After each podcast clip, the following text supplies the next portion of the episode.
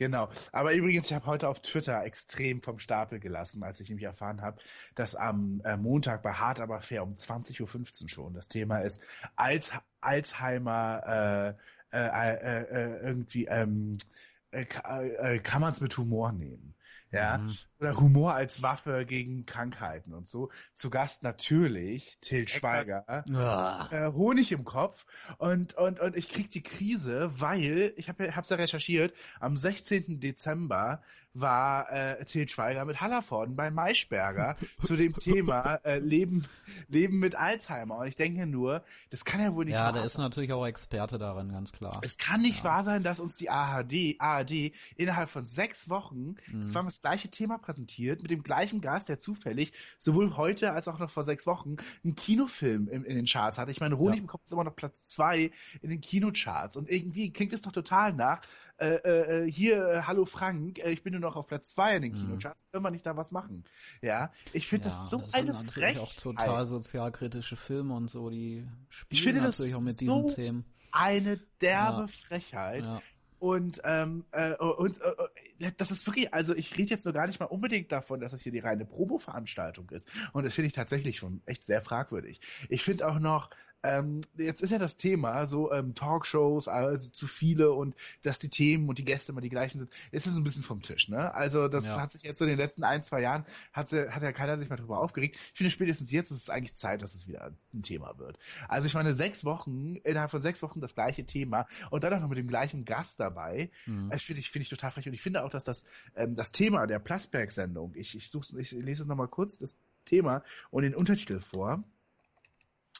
Äh, der zeigt nämlich schon äh, total, und zwar, Moment, Thema Alzheimer als Komödie. Hilft Lachen gegen die Angst?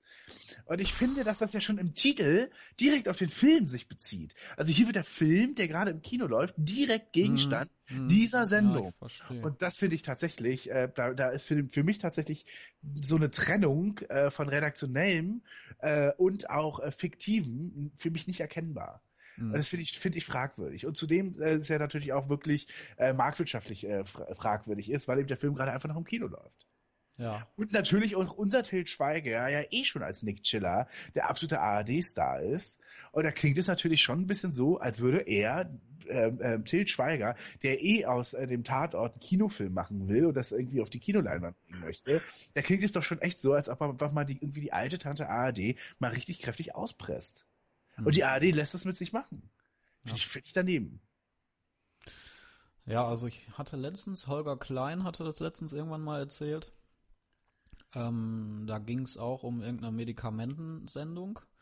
Und da hatten die, ah, ich weiß nicht genau, es ging um irgendeine Salbe, die dann irgendwie so scharlatanmäßig vertrieben wurde und es ging um um äh, ein, eine ARD-Doku, die wohl irgendwann mal ausgestrahlt wurde und die halt im Namen dieser Salbe irgendwie Promo machte, implizit. Und letztendlich hat man dann rausgefunden später, dass der Redakteur dieser Doku auch irgendwie damit zusammenhing und so mhm. weiter und dann auch später entlassen wurde. Das ging auch dann durch die Medien. Nur das wird immer so ein bisschen klein gehalten, weil ja die ARD selber ein Medium ist sozusagen und das nicht groß verbreiten will. Und da hatte Holger Kleinern erzählt im Faktensteck, dass halt trotzdem auf diese Doku Bezug genommen wurde als als Quelle sozusagen. Und seitdem wäre hart aber fair für ihn gestorben. Und ähm, ja, ich, ich glaube auch, dass da mittlerweile schon ja leider zu wenig recherchiert wird und ähm, zu einfach abgeschrieben wird, wie eigentlich überall im, im Journal. Ja, beziehungsweise, fragt, beziehungsweise fragt man sich schon bei den ARD Polit-Talk oder Talk-Sachen, äh, wie relevant ist das jetzt eigentlich? Ja, das. Also ich finde, dass Maischberg ja wirklich mittlerweile zu einer absoluten Boulevard-Sendung verkommen ist. Also ähm, das, das ist ja wirklich in einem Atemzug mit Stern TV und mhm. äh, und und und und und und irgendwie weiß ich nicht Ralf Morgensterns äh, Kaffeeklatsch. Hast du das neue Studio gesehen? Ja, habe ich. Ich habe ne, das ist auch lustig gewesen. Das Dschungelcamp war ja halt wieder langweilig und dann habe ich glaube ich Dienstagabend mal so weiter rumgeseppt. Dann im ersten, Sandra Maischberger im neuen Studio, finde ich furchtbar. Zum Thema also, Prostitution? Äh, keine Ahnung. Ich habe nur kurz reingeguckt. Hm? Ich habe halt mir nur das Studio mal angeguckt und äh, also ich finde, jetzt ist es noch generischer geworden. Also jetzt Aha. ist es wieder mal überhaupt nicht unterscheidbar von irgendwelchen anderen Talkshows. Ich finde, es sieht genauso aus wie fast alle Talkshow-Studios und das alte hatte noch so ein bisschen mit dem Tisch und so, das hatte zumindest ja. noch einen eigenen Charakter. Und, so, und, dann, äh, und dann lass ganz kurz. Hm? ZDF schalte ich rein und Hugo Egon Balder moderiert ZDF History. Und dann wusste ich schon wieder, wofür ich GZ-Gebühren zahle und dann bin ich wieder beim Dschungel gelandet. Hugo Egon ja. Balder hat Z äh, ZDF ja, History? Hugo Egon Balder hat irgendwie ZDF History, irgendeine Auschwitz-Doku. Ja, ja, weil, weil seine, seine, seine Mutter in Auschwitz Ja, ja, ja, ja. Ah, aber er war doch bei Markus Lanz auch. Danach wahrscheinlich dann. Krass. Ja. Ähm, ähm, Maischberger hat jetzt auch Publikum. Ah, okay. Ah ja, ja. mal nein. Ja, das sieht Aber, halt genauso aus wie Anne Will und ja. was weiß ich. Ja. ja, und zum Thema Plasberg und Boulevardesken und so äh, zitiere ich nur auf das von einem Thema aus dem Jahr 2013. Wissen, wo der Hammer hängt. Was treibt die Deutschen in Handwerker. die Ja, ja. Prima, oder? Ja, genau. Mit, äh, genau, mit Frank Plasberg und Tim Allen, Tim Taylor. Ach so, ja. Zusammen. Ja, die Show in der Show, ne? Sozusagen, ja. ja. Richtig. Ja, demnächst kommt dann der Aldi-Check irgendwie wieder, welche Wurst Richtig. ist irgendwo besser. Coca-Cola gegen Pepsi, äh, womit, ja. womit lassen sich besser Chips essen äh, beim Frauentausch gucken, genau. ja, und dann wird aber auch Till Schweiger wieder eingeladen. Richtig. Ja. Gut. So. Der Schwenk zum Dschungelcamp.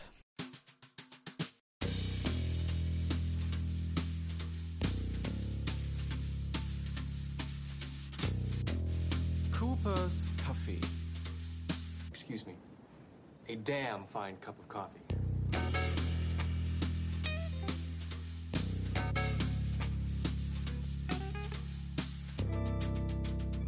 Cooper's Kaffee. Herzlich willkommen zu unserer zweiten und letzten Ausgabe über das diesjährige Dschungelcamp. Heute mit Basti Letsch. Hi, hi, hi. Und Manuel Nunes Sanchez. Ja, Tag. Ja, wir müssen uns auch kurz Entschuldigen am Anfang direkt mal für ähm, die leichten Audioprobleme. Wir haben da letzte Woche technische Probleme gehabt und mussten einen neuen Audiorekorder ausprobieren und ähm, jetzt sollte das Ganze aber wieder vernünftig klingen. Wir hatten, glaube ich, letzte Woche prognostiziert, welche vier Leute, äh, welche vier Leute, ja. ähm, wer war das noch? Also welche äh. Leute als letzten vier übrig bleiben. Ich habe die Glaskugel ja. gefragt und zwei, zweimal hat sie richtig ausgeschlagen und zweimal äh, Mumpitz. Sarah, die irgendwie Echt? achte wurde, okay. ja, ja, ja, die hatten wir drin. Ähm, Maren, die im Finale steht. Ja. Jörn, der im Finale steht und ja, uns Walter, der ja. War nicht Rolfe dabei? Statt nee, Sarah? Also in meiner Liste war er nicht dabei. Okay. Aber ich glaube, ihr habt nichts nichts, also ihr habt Ich hatte dem zugestimmt, weiß ich noch. Ja. Ja. Also ich weiß, dass ich dachte, dass Rolf als erstes wahrscheinlich geht. Ah, okay. Ja. Wäre er ja auch fast. Also wenn wir jetzt mal annehmen, dass die vielleicht äh, auch wirklich mit den Anrufen zusammenhängen. Er war ja in der allerersten Show, äh, hatte er ja das, das äh, vielleicht neben Patricia Blanco. Genau. Ja, und äh, Tanja ist ja auch früh schon fast raus gewesen. Ja und hat sich dann jetzt bis ins äh, Finale ja reingebumst sozusagen schon. Und ähm, dann haben wir Walter, der völlig überraschend früh rausgeflogen ist und seitdem gucke ich es auch nicht mehr. Ja. Ist natürlich eine gute Argumentation, jetzt hier im Podcast dabei zu sein. Nein, ich habe schon ja. noch äh, zwischendurch reingeguckt und weiß auch, also bin auf dem neuesten Stand, aber seien wir mal ehrlich, dadurch ist es doch irgendwie von langweilig auf völlig langweilig runtergestuft. Auch völlig belanglos auch. Ja, ja. das sowieso, ja. Ja. Ja, ich war auch tief enttäuscht natürlich und äh, gebe aber auch zu, ich habe natürlich auch nicht angerufen. Ich glaube auch ehrlich gesagt, dass dieses Jahr enorm wenig Leute anrufen beim Dschungelcamp, ja, einfach nur weil es nicht zieht. Also das, deswegen sind auch so diese diese starken ähm, diese starken Schwankungen zu spüren. Ja. Also ähm, Werner fällt raus, fliegt raus, obwohl er vorher nicht einmal ein vielleicht hatte in den Tagen davor. Rolf Oder im Tag eins, äh, ja. also beziehungsweise in, in Rauswahltag Nummer eins, äh, ein vielleicht, äh, war jetzt fast im Finale und so. Also es scheint wirklich so, dass nur leichte, kleinste Strömungen ja. ausreichen. Als sie einmal zwei Leute, ähm, also als einmal keiner gehen musste, mhm. ähm, weil Angelina am Anfang ja freiwillig gegangen war, da waren ja, glaube ich, Aurelio und Tanja nominiert mhm. Mhm. und am nächsten Tag war dann Rebecca raus, obwohl die Anrufe von zwei Tagen erzählt haben. Daran genau. sieht man es auch, ja. Ja, genau. Ja, Wobei ja bei dieser Dienstagsausgabe, da ist ja dann äh, Rebecca geflogen, da war es ja auch sehr, sehr krass, wie wenig Screentime sie hatte. Also ja. das war schon eine zweistündige Ausgabe und sie war, glaube ich, nur einmal für, für ein paar Sekunden äh, am Anfang der Folge zu sehen. Dadurch rutscht man dann natürlich auch immer ein bisschen im, ja, im Ranking ich bin ab. aber der Meinung auch, dass man das selber zumindest ein bisschen beeinflussen kann. Also wenn sie was, ja. wenn sie was geliefert hätte wie Walter, der das ja auch immer propagiert hat, ähm, gemacht hat, dann hätte man natürlich auch mehr Screentime bekommen.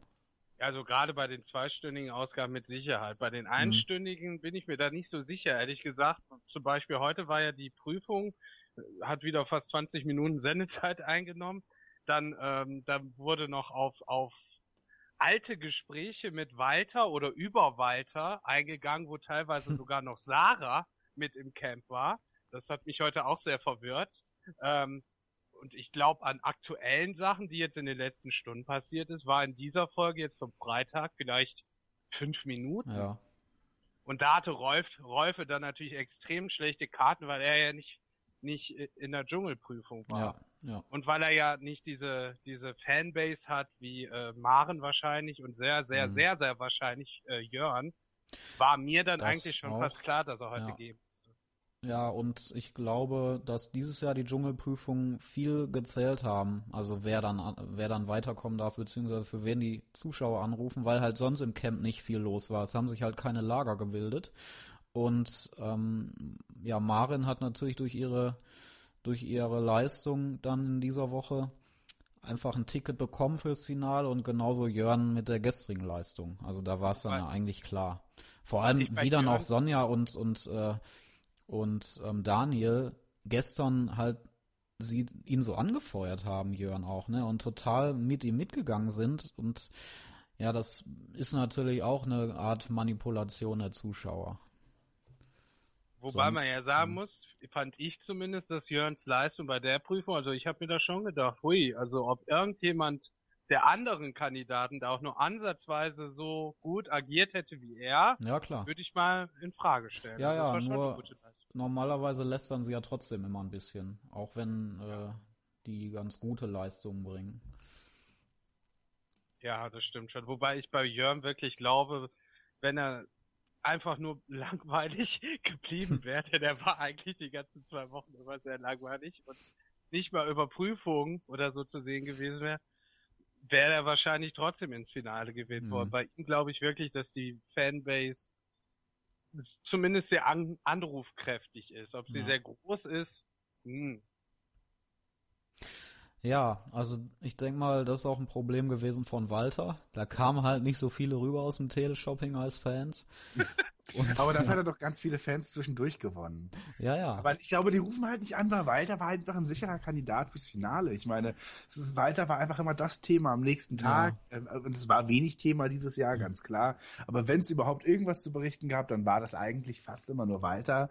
Und äh, da waren sich einfach alle sicher, ne, der kommt eh ins Finale. Wer ruft denn da an? Ich wäre nie mhm. im Leben auf die Idee gekommen, 50 Cent dazu, dafür zu investieren, dass Walter weiterkommt. Ja. Und so werden es einfach sehr viele gedacht haben. Und jetzt haben wir es davon. Und ich finde, finde, dass Walter vom Finale raus ist, so what? Okay, meine, meinetwegen. Aber eigentlich für mich echt nur die größere Blamage, dass er halt äh, vor Aurelio gehen musste. Das finde ich halt schon ehrlich gesagt eine Katastrophe. Ja, ja. Also wie Aurelio auch heute, und da kannst du was vom Schnitt erzählen, wie du willst, aber in dem Moment, wo Jörn, gestern war das, glaube ich, ähm, mit fünf Sternen äh, ins Camp von der Prüfung zurückkommt und Oreo auf dieser Pritsche liegt und ihn einfach zu sich herwinkt, um dann mit ihm einzuschlagen und sich einfach nicht bewegt. Das habe ich gar nicht gesehen. Dann äh, ist, also dann, der hat wirklich der, in seinen, an seinem letzten Tag wirklich konsequent nur gelegen. Mhm. Wahrscheinlich aus Streik, tippe ich mal, irgendwie, dass er gesagt hat, er macht jetzt hier nichts mehr. Das hat man vielleicht nicht ausgestrahlt, wo man das wahrscheinlich eigentlich gemacht hätte oder mhm. machen sollte, weil das würde ihm wahrscheinlich noch ein bisschen unsympathisches Profil geben. Ähm, vielleicht auch, weil er irgendwie kein Fleisch, nee, äh, äh, weil er kein Fleisch isst und irgendwie dort unterernährt war, weil wenn es zu essen gab, dann extra essen, dann war es eigentlich immer nur Fleisch. Darüber hat er sich auch beschwert. Ähm, ja, ich, ja. Hm. Ja. Also er hat bei mir schon seinen Kredit früh verspielt. Könnt ihr euch noch erinnern an diese Schatzsuche, wo er mit Sarah zusammen eine Nacht verbringen sollte? In ja. so einer Höhle. Ja. Und da hat er letztendlich Sarah die Entscheidung überlassen, ähm, es zu machen oder nicht zu machen. Und dann, er hat sich völlig der Verantwortung entzogen. Er hat sich dann, er hat es halt so gedreht, dass er nachher sagen konnte, ja, Sarah wollte das nicht, deswegen haben wir jetzt keine Sterne. ja, ne? und ich, ich hätte es ja gewollt und so, ich hätte es ja auf jeden Fall gemacht. Hat er in die Kamera ja. so rotzfrech noch reingesagt. Und ich fand das einfach ekelhaft, wie er dann sozusagen das, also er hat das genau gewusst, dass, dass sie das nicht machen wird und dass er sich halt so super aus der Situation noch retten konnte. Und leider sind dann auch die Zuschauer irgendwie drauf reingefallen und haben ihn halt irgendwie immer weiter gewählt. Ich, äh, ich hab, ich hatte ja sogar den Eindruck, dass er noch einen Schritt weiter eigentlich gegangen ist, indem er dann immer gefragt, ja Sarah, hier wird's, hier wird's kalt und ja, hier sind Genau, genau. Er hat sie gedrängt. Er hat sie also, gedrängt. Also, wenn er hat du sie in, möchtest, dann sag es ruhig. Ja, genau. Er hat sie, die, er hat sie darin gedrängt, äh, das nicht zu machen. Ja. Wenn man jemand anderen gehabt hätte, äh, ähm, hätte sie es vielleicht äh, mit, mitgemacht. Ja, genau. Würde ich Wobei auch sagen. ich ehrlich gesagt mich über diese Schatzsuche immer massiv aufrege, weil für wie doof, also da, ich finde, da erreicht das Format auch irgendwie, da kommt es an seine Grenzen der Metaebene und zwar, ähm, in dem Moment, wenn zwei mit Alkohol eine Nacht verbringen sollen, dann nehmen die halt nie so jemanden wie Rolf und Maren oder irgendjemanden, sondern immer so die, die offensichtlichen, also wie zum Beispiel Indira Weiss und Jay Kahn oder ich weiß einmal was, Michaela Schäfer und ähm, ähm, Ailton und äh, das ist dann tatsächlich die Provokation, na, vielleicht geht da ja was. Mhm. Oder vielleicht äh, kommen die sich da ja ein bisschen näher. Weil warum nehmen sie immer diese Konstellation, wo so dieses, dieser mögliche Sex, eventuelle Sex mhm. äh, darüber schweben könnte? Ich meine, ist das nicht vielleicht echt ein bisschen zu dumm und dreist? Weil wir doch A wissen als Zuschauer, also erstens hat, interessiert uns das als Zuschauer eigentlich nicht äh, ob da irgendwie jetzt auf einmal was, äh, was kommt. Und vor allen Dingen ist es ja auch eigentlich eine Beleidigung den Kandidaten gegenüber. Also ich mhm. finde, dann und wenn man halt immer in Zeitlupe dann doch, und das war in dieser Staffel relativ viel, ähm, äh, äh irgendwie, ja, Tanja in erster Linie unter der Dusche im Wasserfall sieht oder wenn sie irgendwie ihre Brüste richtet und so. Es war sehr brustlastig, diese Staffel.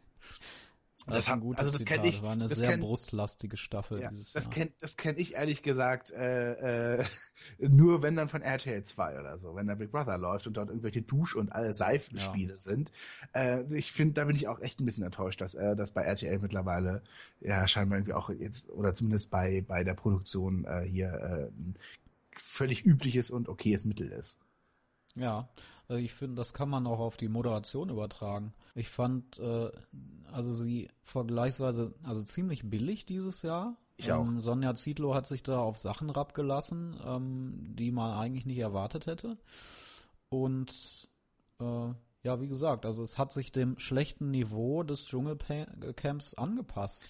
Ja, aber wenn halt natürlich weniger geliefert wird und nicht mehr so, wenn keiner der Kandidaten noch irgendwelche Ecken hat, an die man sich reiben kann oder irgendwelche Spitzen ausgibt, sondern einfach wirklich nur komplette Leere ist. Es ist natürlich schwierig dazu ja, was zu machen. aber es ist schon noch aber, was anderes, als wenn man ein bisschen zynisch kommentiert oder Sonja Zietlow ähm, ihre Titten in, in äh, Daniels Gesicht hält. Hm. Also das gab's und also, das finde ich hätte es in den früheren Staffeln nicht gegeben, glaube ich. Es gab ein paar Wortspiele oder so, die waren teilweise echt schlechter als die von der Pickup-Werbung dazwischen. Hm. Also da dachte ich mir auch, dass das hätte es davor auch nicht gegeben, ja. ja. ja. Wobei ich mich gerade an so eine Szene erinnere, da haben sie so ein ähm, so ein Supertalent-Ausschnitt ähm, verarscht, wo äh, glaube ich, so eine sehr dickbrüstige Frau irgendwas mit ihren Brüsten zertrümmert hat und dann hat Dirk Bach zu Sonja geschrien, äh, Sonja, zerschmetter diese Dose mit deinen Brüsten. Und dann ist, ist die, ist Sonja dann auch da so draufgestiegen. Also es ist jetzt nicht so, dass das ganz ja, neu Ja, es hat wäre. sich halt gehäuft, finde ich. Also sie haben schon ein bisschen. Ich fand auch, außerdem ist es natürlich diese Tanzeinlagen von ihr, es, dann das ist doch alles diese diese Brustnummer, ja, die vom Supertalent damals war. Das ist natürlich auch ein Augenzwinkern gegenüber dem gängigen RTL-Programm, gegenüber dem Super Samstag, ja, also äh, das hatte ja dann da schon so eine gewisse medienkritische Ebene.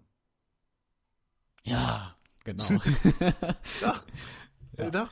Ich meine, hat ja, ja, es stimmt schon. kurz kurz nach dem Supertalent, nachdem da dieser Panflötenspieler gewonnen hat, irgendwie äh, äh, den, den hat Dirk Bach, glaube ich, ihn irgendwie als Panflöten-Elvis bezeichnet. Mhm. Und irgendwie, während anderswo Stars gekürt werden, irgendwie die vor jedem Karstadt in der Fußgängerzone spielen, irgendwie nach dem Kaliber haben wir hier irgendwie äh, wirklich Leute, die irgendwie äh, zusammen, wo sie nicht glauben, dass es dieses überhaupt gibt. Oder irgendwie sowas in dem Dreh. Also mhm. da gegen diese, ich, das hat mir immer eine Zeit lang gut gefallen. Gegen Bohlen-Sendungen und gegen andere RTL-Sendungen ähm, so ne, dagegen vorzugehen. Und wenn dann Sonja sozusagen äh, eine Dose zerdrücken soll mit ihren Brüsten, dann ist das ja in dem Moment auch irgendwie ein medienkritischer Witz.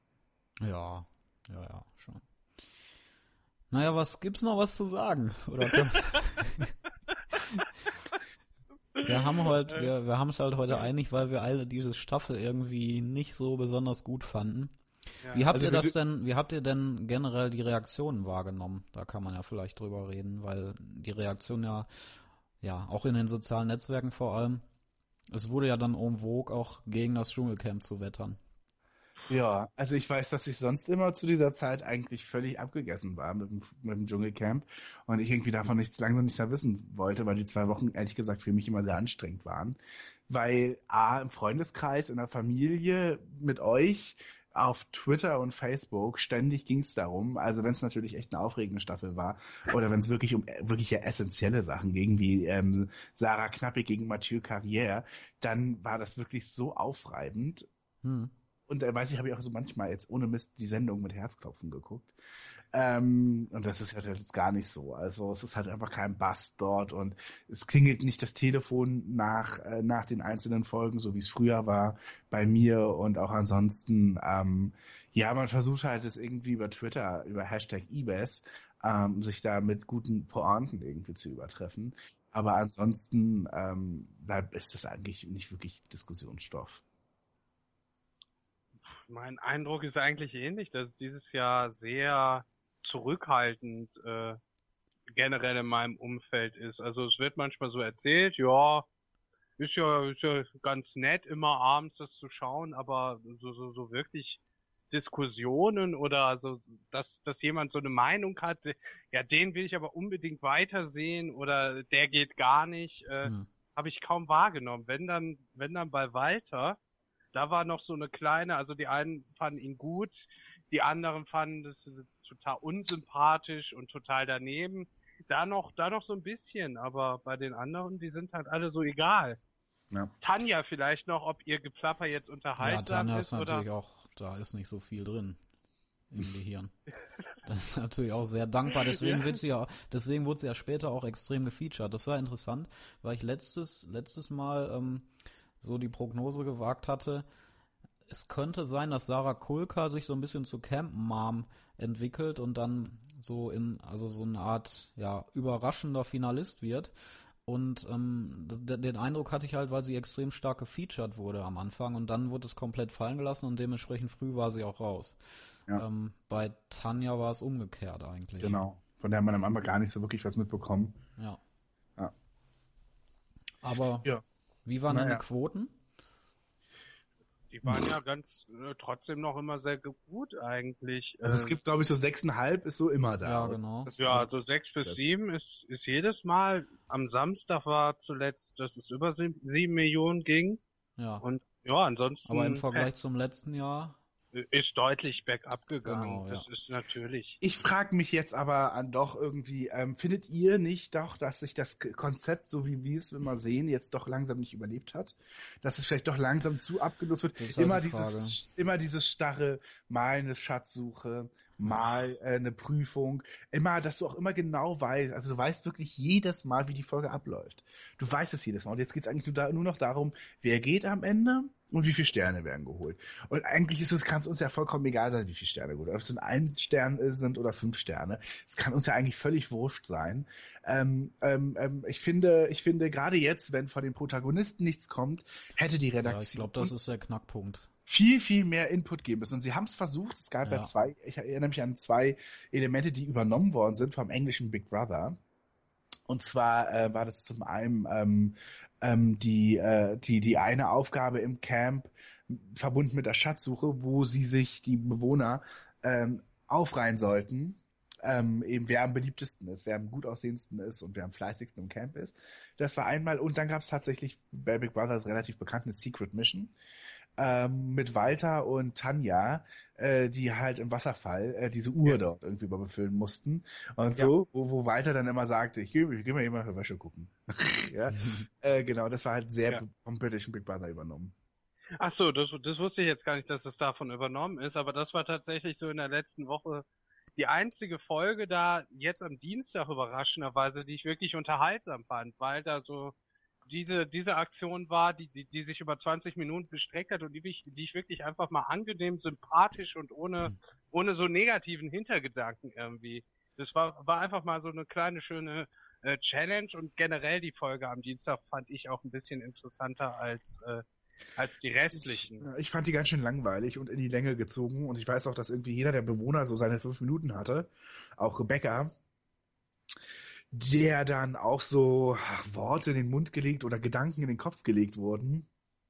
Das fand ich ehrlich gesagt ein bisschen fragwürdig in der Berichterstattung. Also wir sehen halt einfach nur, wie Rebecca wahrscheinlich so wie jeden Tag auch irgendwie am Wasser sitzt, alleine und dort ein bisschen reinguckt und dann wurden ihr dann so Gedanken in den Kopf gelegt von vor, vor, ähm, vorigen Aufnahmen, ähm, wo sie sagte, äh, ja, mit meinem Gewicht habe ich zu kämpfen und das ist meine große Herausforderung und so weiter. Und da hat man ihr so eine Schwere, also so eine gedankliche Schwere auferlegt. Aber das fand ich auch ein bisschen sehr überzogen. Also ihr da jetzt irgendwie so ein, das Profil der, der leidenden Dicken zu geben. Naja, ja. aber das ist ja nicht so, dass man das nicht wüsste, wenn man da reingeht. Also, dass sie so eine ja, Schublade bekommt. Naja, das ist schon war, fand ich aber ein bisschen neu. Also, ich finde, wenn es halt nichts zu berichten gibt, dann gibt es eben nichts ja. zu berichten. Aber sie dann einfach nur abzufilmen, wie sie im Alltag dort im Camp hat und die dann irgendwie völlig zusammenhangslos irgendwie Aussagen von vor der Woche oder so in, dann in den Kopf zu legen, finde ich halt schon irgendwie ein bisschen. Aber das gab's doch im letzten Jahr genauso mit Larissa. Da, da, da, da wird dann auch so, da hat Sonja so Liebestagebuch, ey. Und, und dann ja, saß sie da und dann, dann, dann wurde so, wurde nochmal die ganze Geschichte der letzten zehn Tage. Äh, du hast schon recht. Ich erinnere mich auch an, an, an, an weiß ich nicht, glaube irgendwie Björn Herrn Schimpf oder so, der am Feuer saß und dann auch irgendwie man ihn als, als nachdenkenden Menschen gezeigt hat. Ähm, ja, ich fand halt aber einfach nur, das fiel mir so auf, weil irgendwie jeder am Dienstag so ein bisschen dran war. Wirklich, jeder hatte dort eine kurze drei, vier, fünfminütige Geschichte. Ähm, ähm, da kam, das wurde jeder bedacht an der Zwei-Stunden-Folge vom Dienstag.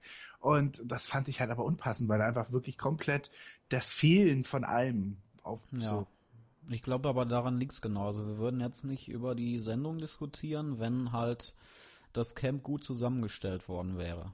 Beziehungsweise wenn es funktioniert hätte wie in den meisten Staffeln zuvor, sage ich jetzt mal. Aber reicht es? Reicht es, nur die guten Leute zu haben? Wahrscheinlich glaub, schon. Ne? Ja, glaub schon. Also ich glaube, das Konzept so selber, das würde sich nicht überleben, wenn man immer wieder mal, also wenn man immer wieder diese Konflikte hätte. Ich meine, letztes Jahr haben wir gesagt, es ist die geilste Staffel aller Zeiten. Ich, das kann sich halt nicht innerhalb eines Jahres bestimmt, Das habe ich bestimmt nicht gesagt. Ja, also okay, wenn, aber das war da der Medientenor eigentlich. Also für mich so als Gesamtstaffel war es letztes Jahr auch so zumindest so außer Erinnerung her das Beste, was ich bei Ibis bisher gesehen habe. Also, was soll denn besser gewesen sein? Ja, die Sarah Knappig Staffel. Ja, aber da war auch nur die zweite Woche besser. Die erste, die, die, also ich kann mich da an kaum was erinnern, außer dass also Sarah der, Knappig sagt, der, Die hatte ich nicht gesehen die... übrigens. Das war so. 2013, ne? Nein, 2010. Oh. Ja. ja nee, 2011, 2011, 2011. Okay. Das war 2011, 2010 gab es keine Ibis-Staffel. Ja. Ähm, und 2011 war, das war der 24. Januar 2011 und Mathieu Carrière geht auf allen Knien und sagt, bitte verlasse dieses Camp, du bist der Virus. Das sich, das sich so War das die mit, mit Vincent Raven auch? Nein, du bringst alles durcheinander. Ah, Entschuldigung. 2000, 2011 war die Staffel mit Per Kusma, Kati Karrenbauer, Mathieu Carrière, nee, Jay Kahn.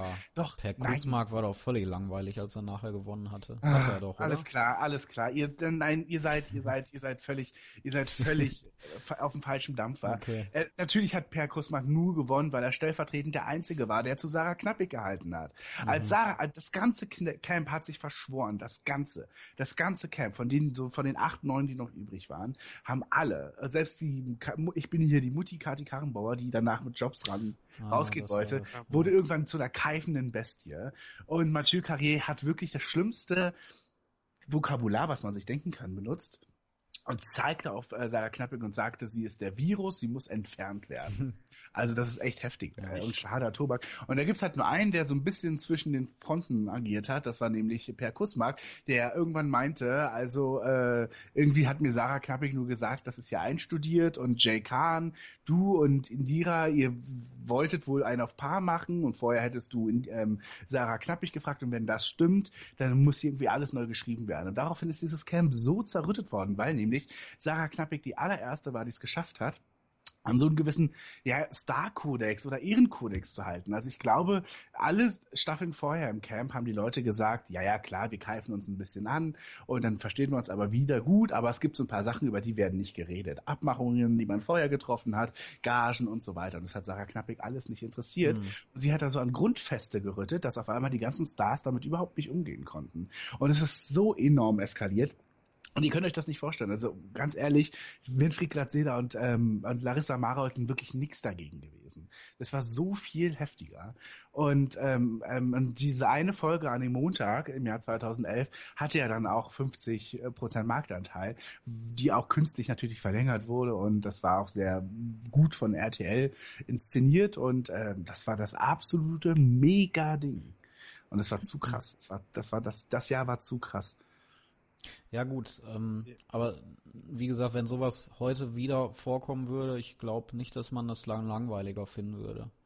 Also es liegt halt komplett an den Charakteren beziehungsweise an den Dynamiken dann, die sich im Camp ergeben und das war halt dieses Jahr nix. Ja. Ne? Allerdings für mich auch schon vorhersehbar. Also ich. Mm, ja, hattest du schon das, gesagt, stimmt. Ja, ja. Äh, apropos ist dann ja interessant, dass ähm, die Bild-Zeitung berichtet hat, RTL will eine, ein Sommercamp machen. Jetzt im Sommer eine Art Bootcamp, wo Promis gecastet werden für das nächste Dschungelcamp. Das ist das Traurigste, was es gibt, oder?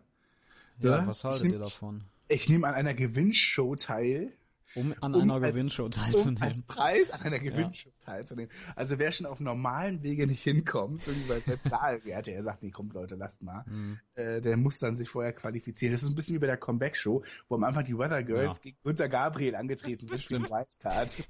Ja, das waren drei, ne?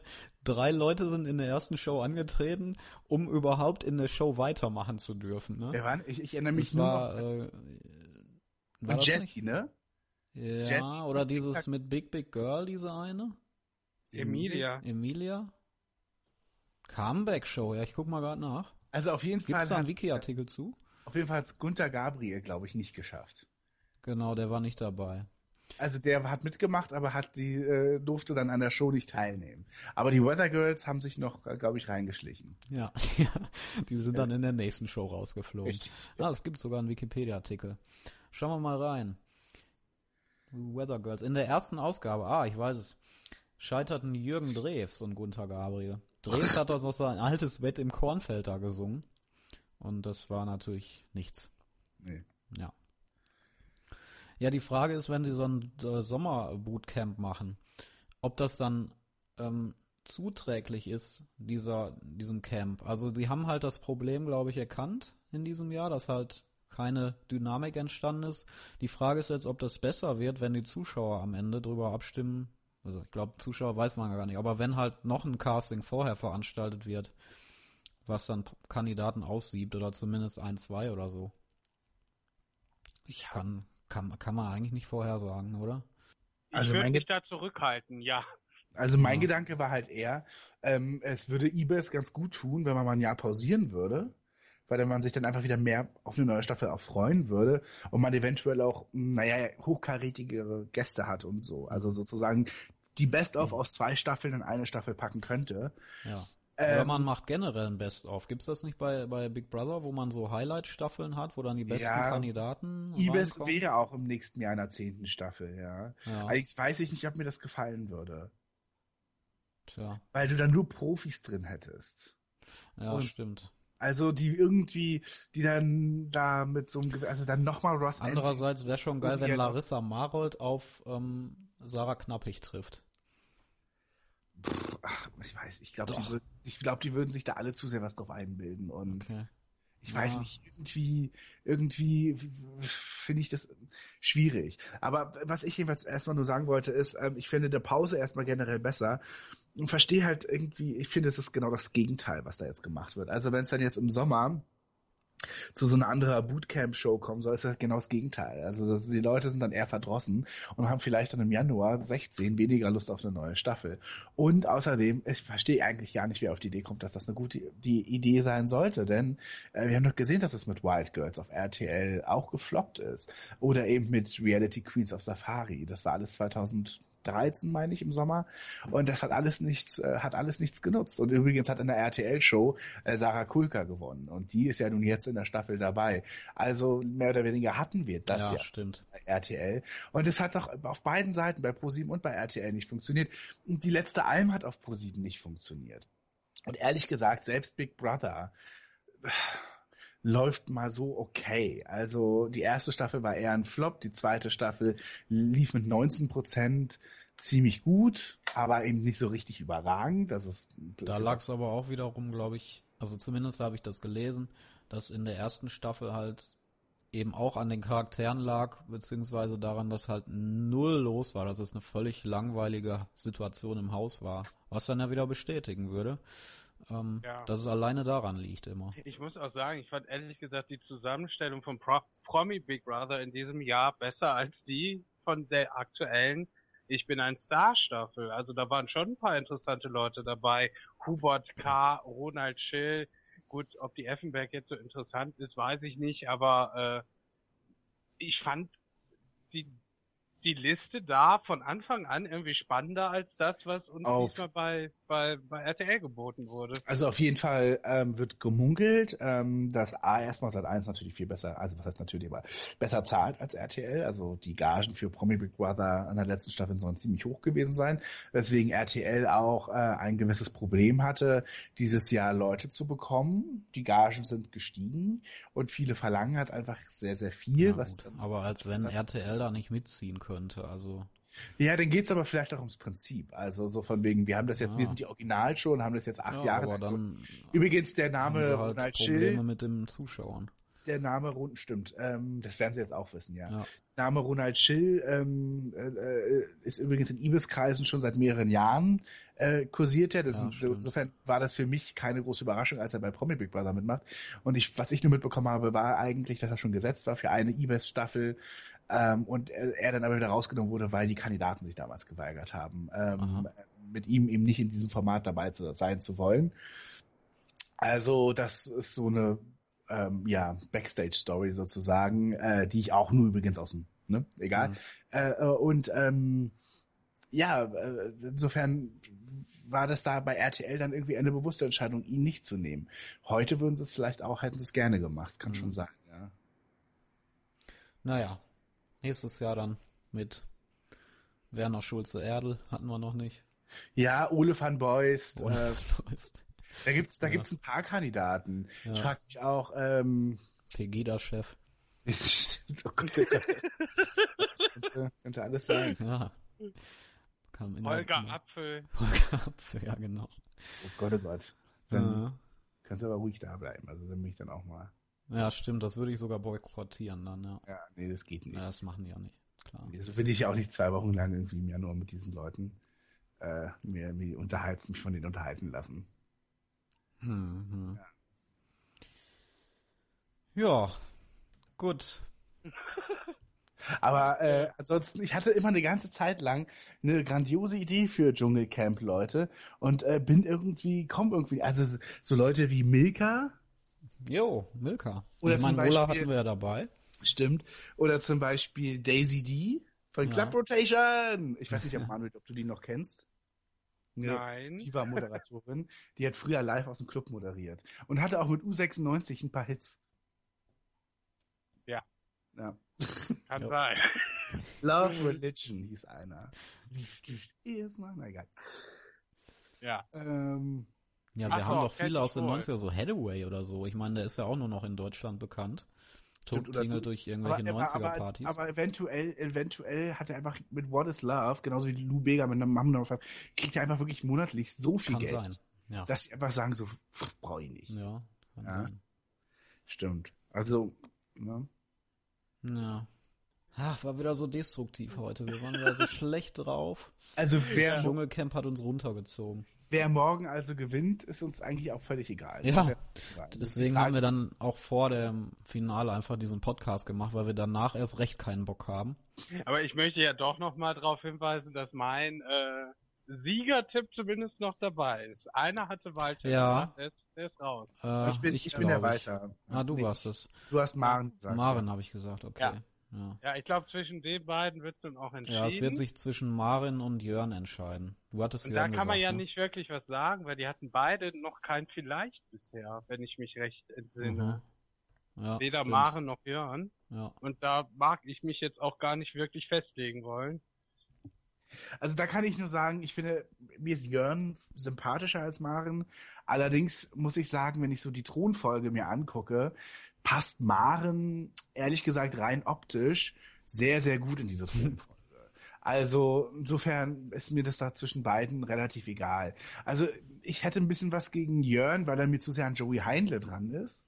Irgendwie. Und, und, und irgendwie finde ich, dass Maren noch so ein bisschen den Glitzer äh, einer tatsächlichen wow. Dschungelkönigin versprüht. So wie eben auch so wie eben auch äh, meine verehrten Dschungelköniginnen Desiree Nick und ja. natürlich auch Ingrid van Bergen. Ich finde, das sind die besten Dschungelköniginnen, die wir hatten. Ja, Desiree Nick war erste Staffel, ne? Zweite. Zweite, ah ja. Die war erste war Costa Cordale. Ach ja, stimmt. Ja. naja. Also ich bin auch für Maren, weil sie für mich einfach interessanter ist von der Person her. Also Jörn, da denke ich mir, wenn ich, wenn ich den jetzt 20 Minuten in einem Interview hören würde, ja, da kann ich mich nach fünf Minuten auch schon mal hinlegen, weil ich weiß, es kommt nicht mehr wirklich was. Es ist, ist halt so dieser nette, glatt gebügelte Typ. Ja, ich finde ihn einfach sehr langweilig, muss ich sagen. Deshalb bei mir machen schon einen Ticken lieber. Hm. Ja. Ja, das war das Lustige, Lustigste war, wie Maren einfach ja, die Rechtschreibung nicht so richtig beherrscht, sagen wir mal so, obwohl sie die Buchstaben zehn Jahre lang irgendwie umgedreht hat. ich ja ich glaube, sie hat zu nah dran gestanden an der Wand damals. Ich muss aber auch sagen, dass ich immer relativ große, also ich hätte es besser gemacht als Maren, glaube ich, aber ja. äh, ich immer relativ große Probleme beim Buchstabieren habe. Also ich, ich habe ja an sich schon eine ganz gute Rechtschreibung, würde ich sagen, aber mhm. buchstabieren finde ich immer ein bisschen schwierig. Wisst da komme ich dann auch durcheinander, ja. kognitiv.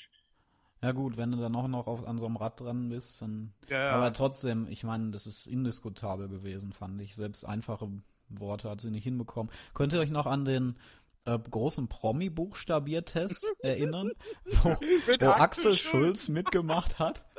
Also das war die absolute Trash-Höhe, 2003 glaube ich. Und moderiert hat das Barbara Ehlichmann, die absolute Spaßkanone, damals teuer eingekauft von Sat1.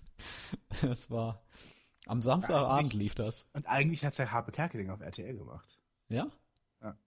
Wann, was, wie hieß das? Das große... Ach, das meinst du, Deutschtest. Ja. Ja, genau, das ja, war so, Ja, ja, genau. Barbara Ehlichmann hat es dann auf Sat 1 gemacht, ja. Ja, Barbara Ehlichmann hat 13 Folgen draus gemacht und ein paar sehr interessante äh, Leute eingeladen, die sehr gut buchstabieren konnten. Folgen. Ja, das war. Ich dachte, das war ein Abend. Nee, gewesen. oder sechs Folgen irgendwie. Das war. Ich glaube, da kam sogar eine zweite Staffel. Warte mal. Der große deutsche Promi. Buchstabier. Buchstabier. Ganz einfach, genau, wie man spricht. Ja, ist natürlich auch toll für die Tage, für die Programmzeitschriften damals gewesen. Der große auch. deutsche prominenten Buchstabiertest hieß ja, es. Auch froh, dass es damals kein Hashtag gab, ne? ja, richtig. Da werden, kommt man da überhaupt aus mit 120 Zeichen? Naja. Lief vom 1.5. bis 6.6.2004. Also, naja, doch sechs Folgen nur. Ja, Bombe. Ich glaube, ich würde mir das keine zweite Folge angucken. Du kannst es sogar angucken. Da hat irgendjemand, ich weiß gar nicht, ob es Glenn war, ähm, war Glenn, ja. auf, auf ähm, YouTube hochgeladen, eine Folge. Super. Mhm. Klasse. Ja, ich. Ja. kann mich kaum zügeln.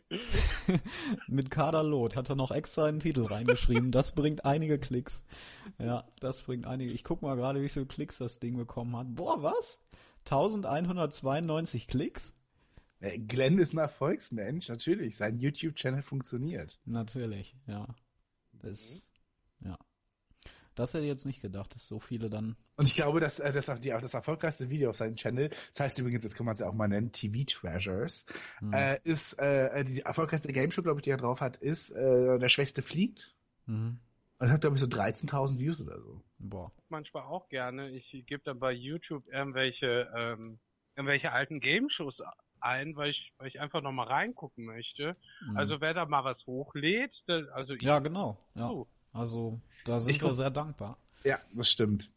Ich gucke wirklich sehr gerne Game Shows. Ja. Auf YouTube. Und ähm, Hit und Listen. Filmlisten. Was ja. meinst du, so Top 5 Scheiß oder was? Naja, pass mal auf, und zwar, also, da habe ich echt ein Riesenproblem mit. Und zwar, wie heißt denn dieses Watch Mojo oder so, ne? Mhm. Da echt ein Riesenproblem mit, weil die halt jeden Tag eine Liste veröffentlichen und ich halt wirklich davon alles irgendwie sehen will und man kommt halt einfach nicht hinterher.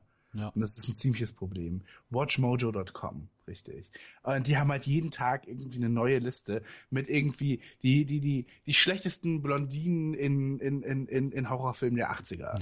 Und so. Und dann denke ich mir so, das ist, was, was soll das? Was ist das für eine blöde Liste? Ich muss mhm. die sehen. Ja. Und dann geht es auch immer prompt 14 Minuten. Ja. Ja, es gibt da ja ähm, so einen halben deutschen Ableger, glaube ich. Der heißt Top, Top 10, ist auch einer der erfolgreichsten, oder ein sehr erfolgreicher YouTuber. Da geht es aber nicht nur um, um Filme. Das ist bei Watch, Watch Mojo, glaube ich, geht es nur um Filme, oder? Eigentlich schon, ja. Ja, genau. Ja, cool. Okay. Also dann letzt äh, kommen. Wir hatten noch einen tollen Kommentar bekommen im Blog von Tini, die ähm, ja darauf anspricht, dass dass die Comic-Diskussion letztens mal interessanter war als war, ja. das Spannendste war, ja. Das sah ich übrigens anders. Ich habe mich da ein bisschen so ein bisschen gelangweilt in dem Part, weiß ich noch. Aber das ist wohl interessenabhängig, sag mhm. ich mal. Ja, ich plädiere ja immer dafür, ein bisschen ähm, so Retro-Sachen zu machen hier im Podcast. Ich muss da immer bisschen Überzeugungsarbeit leisten. Aber wir machen das auf jeden Fall noch. Und äh, ja, cool. Sie erwähnt auch die Rocket Beans. Ja, also das sind natürlich tolle, tolles Feedback, das wir hier bekommen. Und ähm, ja. War aber auch das einzige zur letzten ja, Ausgabe. Ne? Ja, aber vielleicht, ja, schauen die Leute das nicht so. Also wenn ihr ähm, das gehört habt, schreibt doch mal rein, ob ähm, ihr das ähnlich seht wie wir, dass das die schlechteste Staffel war, wie ich zumindest mein, oder ob es euch halbwegs gefallen hat. Eigentlich ja. interessiert mich, weil die Staffel echt so boring ist. Wenn ihr kommentiert, schreibt mal bitte, was wir vorhin vor 20 Minuten ungefähr hatten. Ähm, ähm, 2011 gegen 14. 14 ja. Also genau. Larissa Marold oder Sarah Knappig, was war die bessere? Nee, nee, nee, nee, nee, nee, nee, nee, nee, so will ich das nicht haben. Ich fand letztes Jahr das Tolle, dass die Gesamtkonstellation so super war. Ich will okay. das nicht auf äh, ja, Larissa in der Knapp gegen... Man, aber in der Knappig-Staffel war ein Rainer Langerns dabei und da war äh, Jay Kahn von As 5 dabei. Das war einfach eine monster mega gute Staffel. Also 2011 ja. gegen 2014. Das ist das große Battle, in das es hier ging. Also was mir wichtig wäre. Ja. Ähm, nee, worauf wollte ich hinaus? Genau, weil Tini das angesprochen hatte, äh, Rocket Beans und so weiter und ähm, dass wir immer mal über ja, in Erinnerung schwelgen. Ähm, wir wollen zumindest im, der nächste Podcast soll ein Update-Podcast sein. Der kam bei euch extrem gut an vor einem halben Jahr. Also wo wir einfach drüber geredet hatten, ähm, was wir zuletzt geschaut haben an Serien oder generell im Fernsehen. Und da will ich dann auch mal ein bisschen äh, länger über Rocket Beans sprechen, wenn das, ja, auch wenn das kein anderer hier im Moment guckt, aber ich finde das absolut großartig, was die im Moment machen. Und ähm, ja, da können wir uns ein bisschen Zeit für rausnehmen. Also das hoffentlich im Februar. Und damit wären wir mit einem weiterhin kurzen Podcast am Ende angelangt. Danke fürs Zuhören und bis dahin. Ciao. Jo, ciao. Ciao, ciao excuse me, a damn fine cup of coffee.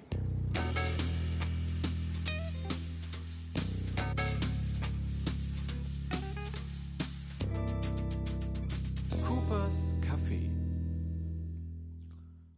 Habe ich euch jetzt abgewürgt? Ich hoffe mal, das war jetzt nicht so schlimm. Nee, ach, ist egal. Ja, wir haben auch gefühlt mehr über, über 2014 und 2011er Staffel mhm. als über die jetzige gesprochen.